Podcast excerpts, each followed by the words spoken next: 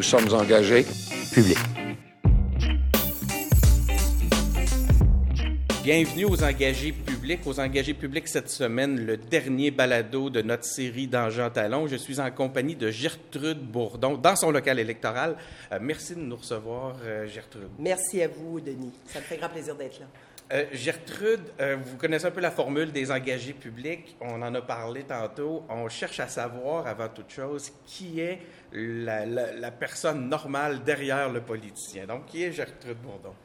Ben, Gertrude Bourdon, c'est. euh, ben, maintenant, c'est une, une maman puis une grand-maman, mais avant ça, euh, ben, j'étais une jeune fille. Donc, euh, je suis. j'ai- moi, j'ai j'ai, euh, j'ai été élevée à la campagne. Donc, euh, je suis un peu ce profil de la campagne, campagne un peu éloignée, ben, une heure et demie de Québec, Saint-Cyprien, dans le comté de Dorchester, devenu comté de Bellechasse maintenant. Et euh, j'ai été élevée sur une ferme, donc une, petite ferme. Euh, Dans le temps, c'était une ferme normale, mais aujourd'hui, on appelait ça une fermette, une vingtaine de vaches. C'était une petite ferme. Alors, avec euh, des porcs, toutes sortes de, on avait toutes sortes d'animaux et, j'ai appris, bon, bien sûr, à aimer la nature, les animaux, la forêt. Mon père était plus forestier que, fermier. Ma mère était plus fermière que, que, je dirais même maman. À la limite, elle aimait beaucoup, beaucoup la ferme. Alors, j'ai été élevée dans cet environnement-là toute mon enfance, hein, jusqu'à l'adolescence. Et à l'adolescence, ben, il fallait un peu s'éloigner. Euh, donc euh, là, c'est là que j'ai euh, j'ai étudié à la polyvalente à Benaki, qui est dans Saint-Prosper. Et cette année-là, on a ouvert la polyvalente. C'était dans les débuts des années 70, donc les nouvelles polyvalentes.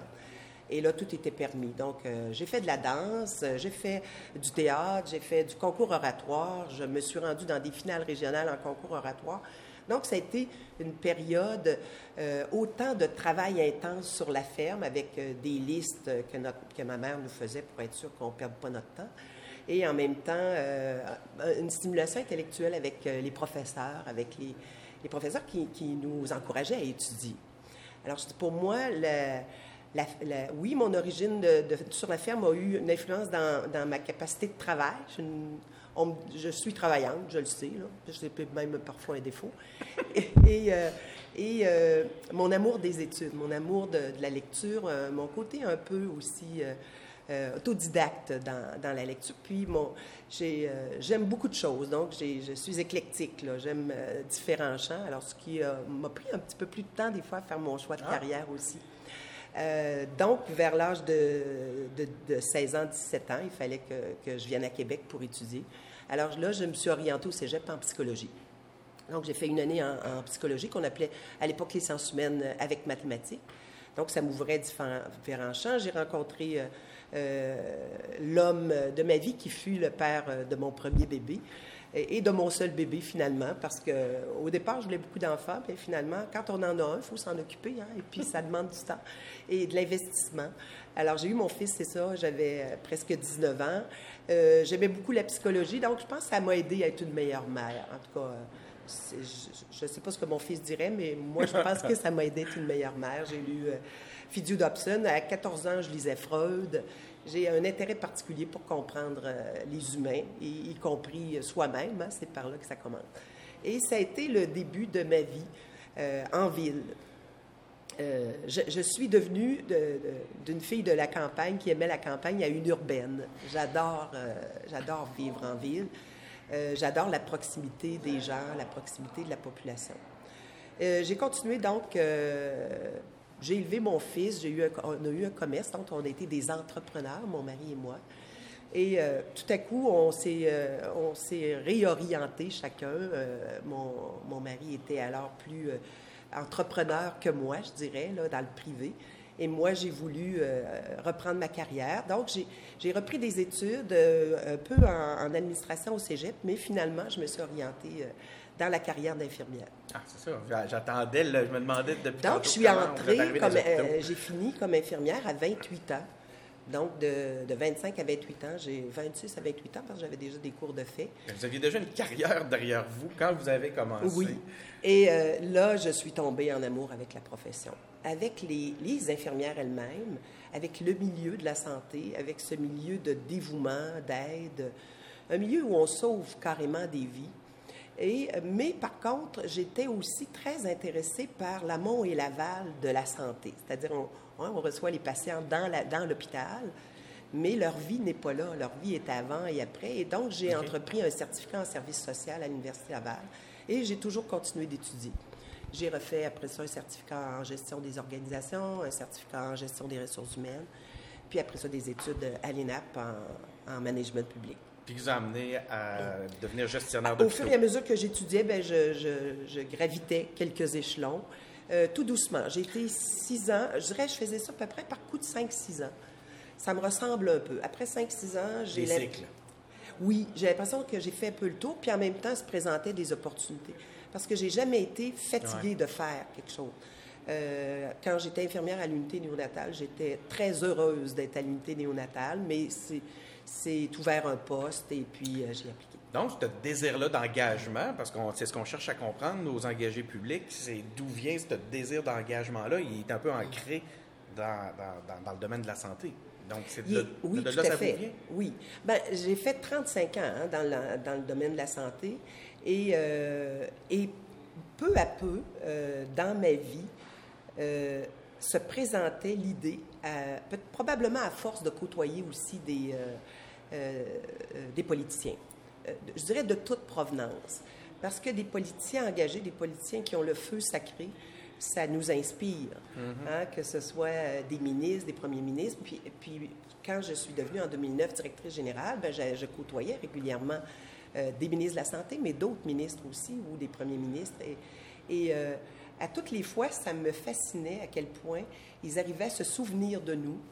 Et donc, on faisait partie de, cette grande famille qui était, le, Québec, qui est le Québec. Et ça, ça, m'attirait beaucoup parce que je vivais ça aussi comme directrice générale dans mon hôpital, que j'ai entre, j'ai eu entre 12 000 et 17 000 personnes. Puis j'arrivais à me souvenir de, leur nom, euh, de leur vie, euh, de, la maladie de leur fils, euh, et ça se faisait spontanément. Donc, j'ai cru comprendre que j'avais ce, désir profond, peut-être aussi, de faire de la politique. Je dis peut-être parce que c'était pas si clair que pas si clair que ça. Pourquoi le Parti libéral du Québec? Parce que c'est le parti.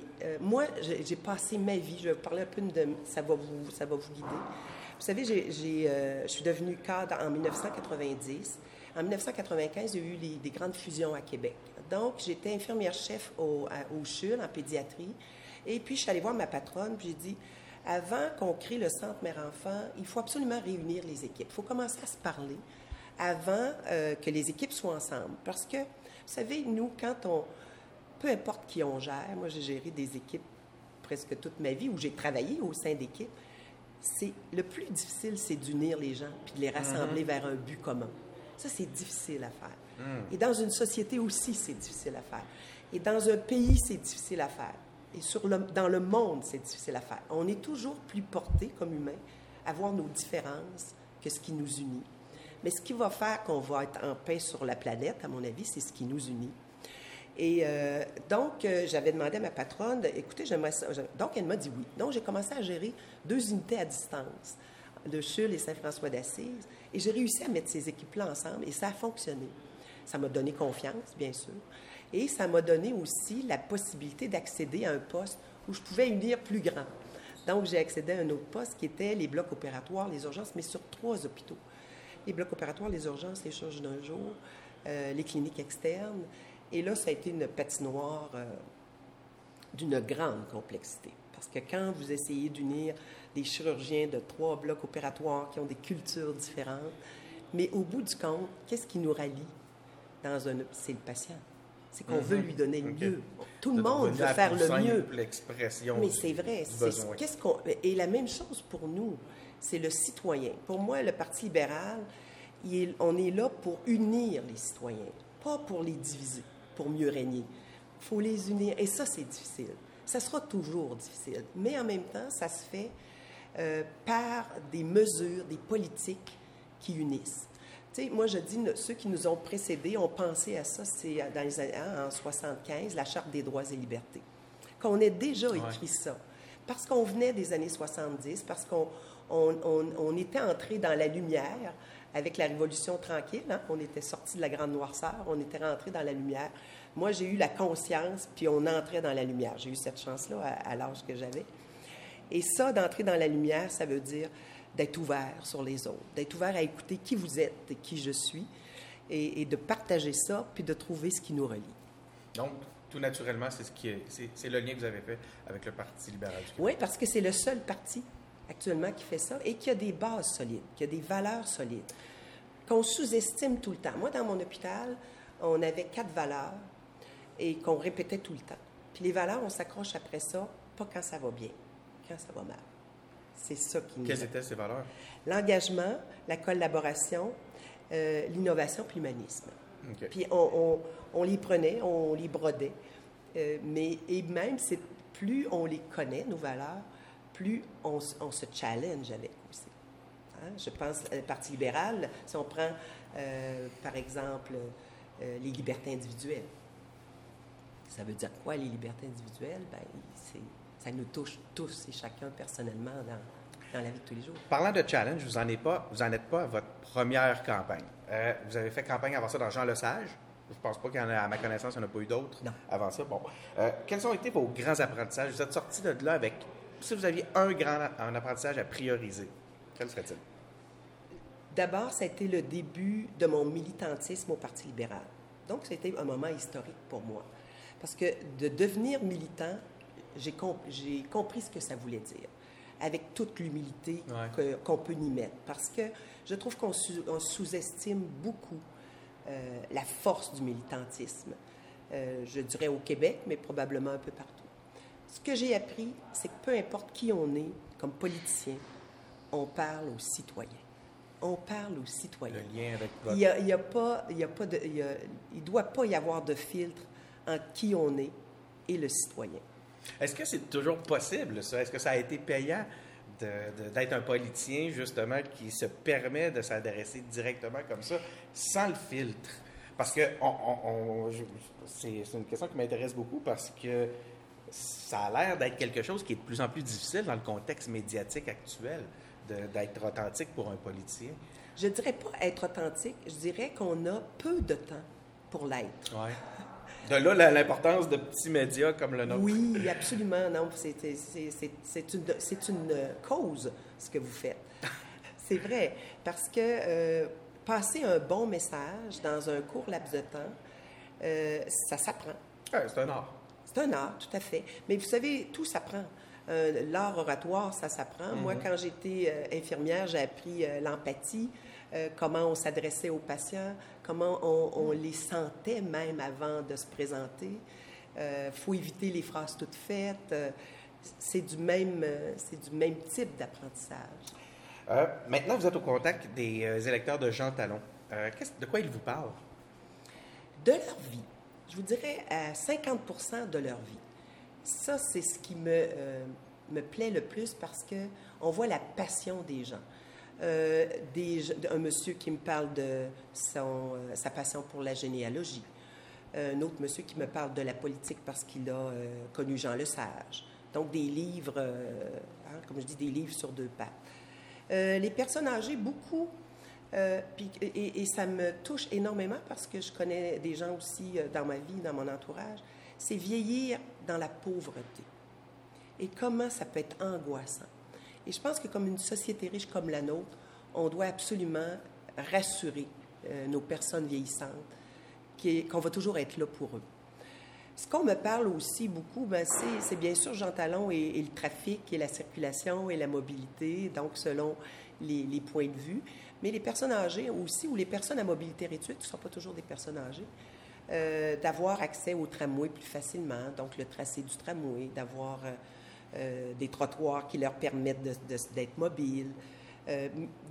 Dans leur vie, par exemple, les quadriporteurs, à quel point ça les aide à avoir une belle vie. Et, je trouve que les gens parlent autant de besoins, mais aussi de ce qu'ils aiment et ce dont ils sont fiers. J'allais voir la maison d'une dame, Madame Dorothée, et puis pour voir comment elle s'était installée, elle vit avec son fils, mais c'était l'utilisation optimale des technologies modernes pour rester à la maison.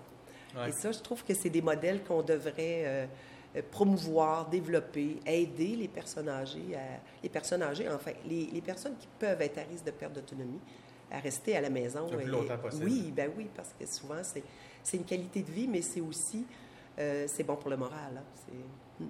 Donc, à partir du 2 euh, décembre, si vous êtes élu, quels seront les dossiers que vous porterez à l'Assemblée nationale?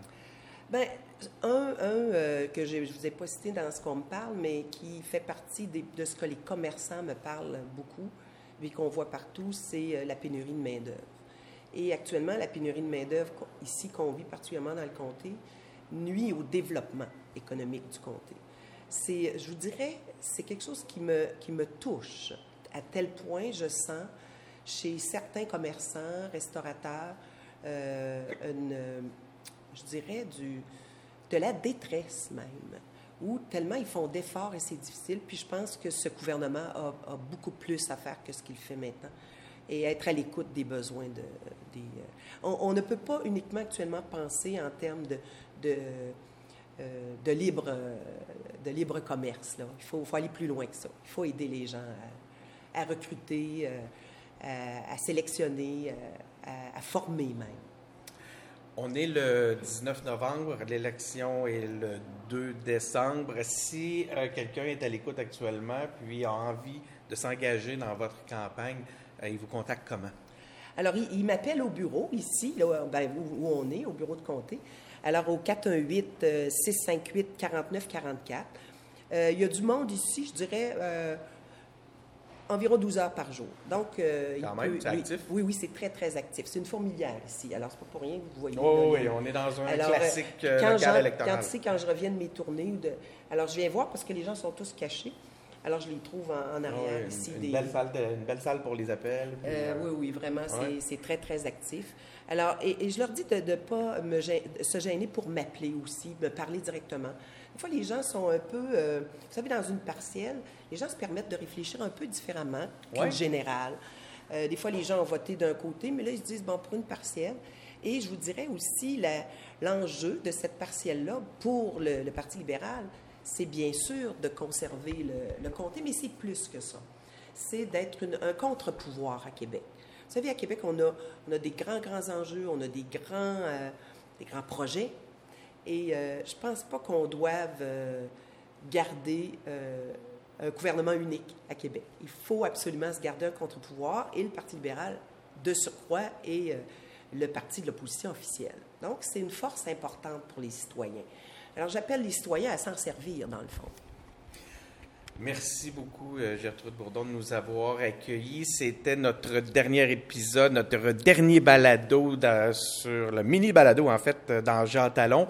Euh, vous pouvez nous rejoindre, vous pouvez nous écouter sur SoundCloud, sur Apple Podcasts, sur Google Podcasts, sur Spotify. Vous pouvez nous suivre sur nos médias sociaux, Facebook, Instagram. vous pouvez nous visiter notre site web pour voir comment vous engager, engagerpublic.com, engager avec ES, public avec ES. C'est Denis Martello Micro. Merci beaucoup. Merci beaucoup.